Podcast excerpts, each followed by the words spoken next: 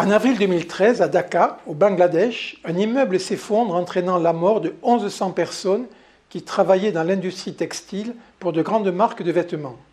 Ce drame attira l'attention sur le fait que si la RSE, la responsabilité sociale de l'entreprise, avait entraîné des améliorations dans les entreprises du Nord, elle avait aussi provoqué l'exportation des pires conditions de travail vers les pays du Sud.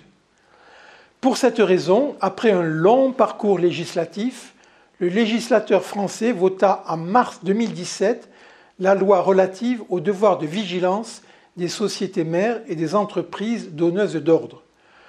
Au terme de cette loi, les entreprises de plus de 5000 salariés doivent publier chaque année un plan composé de plusieurs éléments. En premier lieu, il faut réaliser une cartographie des risques RSE, une description des procédures d'évaluation de la situation des filiales, des fournisseurs et des sous-traitants au regard de chacun de ces risques doit être réalisée. Ensuite, il convient de présenter les actions entreprises pour prévenir ces risques ou atténuer leurs effets, ainsi que le dispositif de suivi mis en place.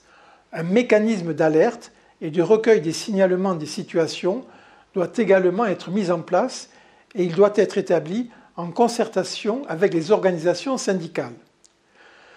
Ce plan de vigilance doit être rendu public et inclus dans le rapport de gestion de la société accessible à tous sur Internet.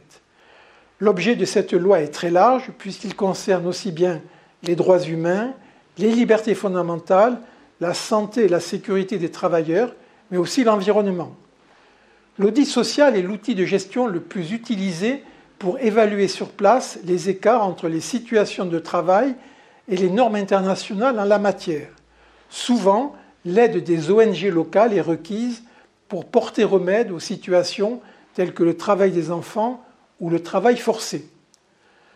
Cette loi constitue une avancée importante en matière de RSE, puisqu'elle permet d'éviter le dumping social elle a cependant été jugée insuffisante.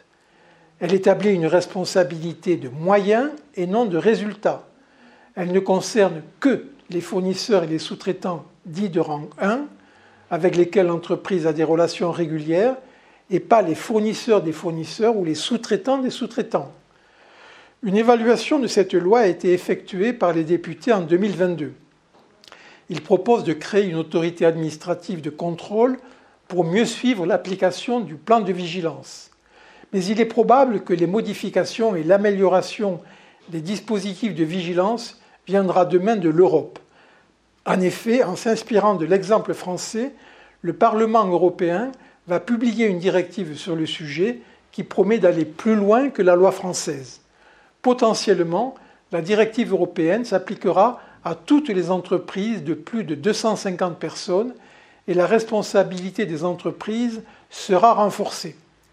Dix ans après le drame du Bangladesh, les choses ont bien évolué et il devient de plus en plus difficile d'exporter de mauvaises conditions de travail ou des atteintes graves à l'environnement.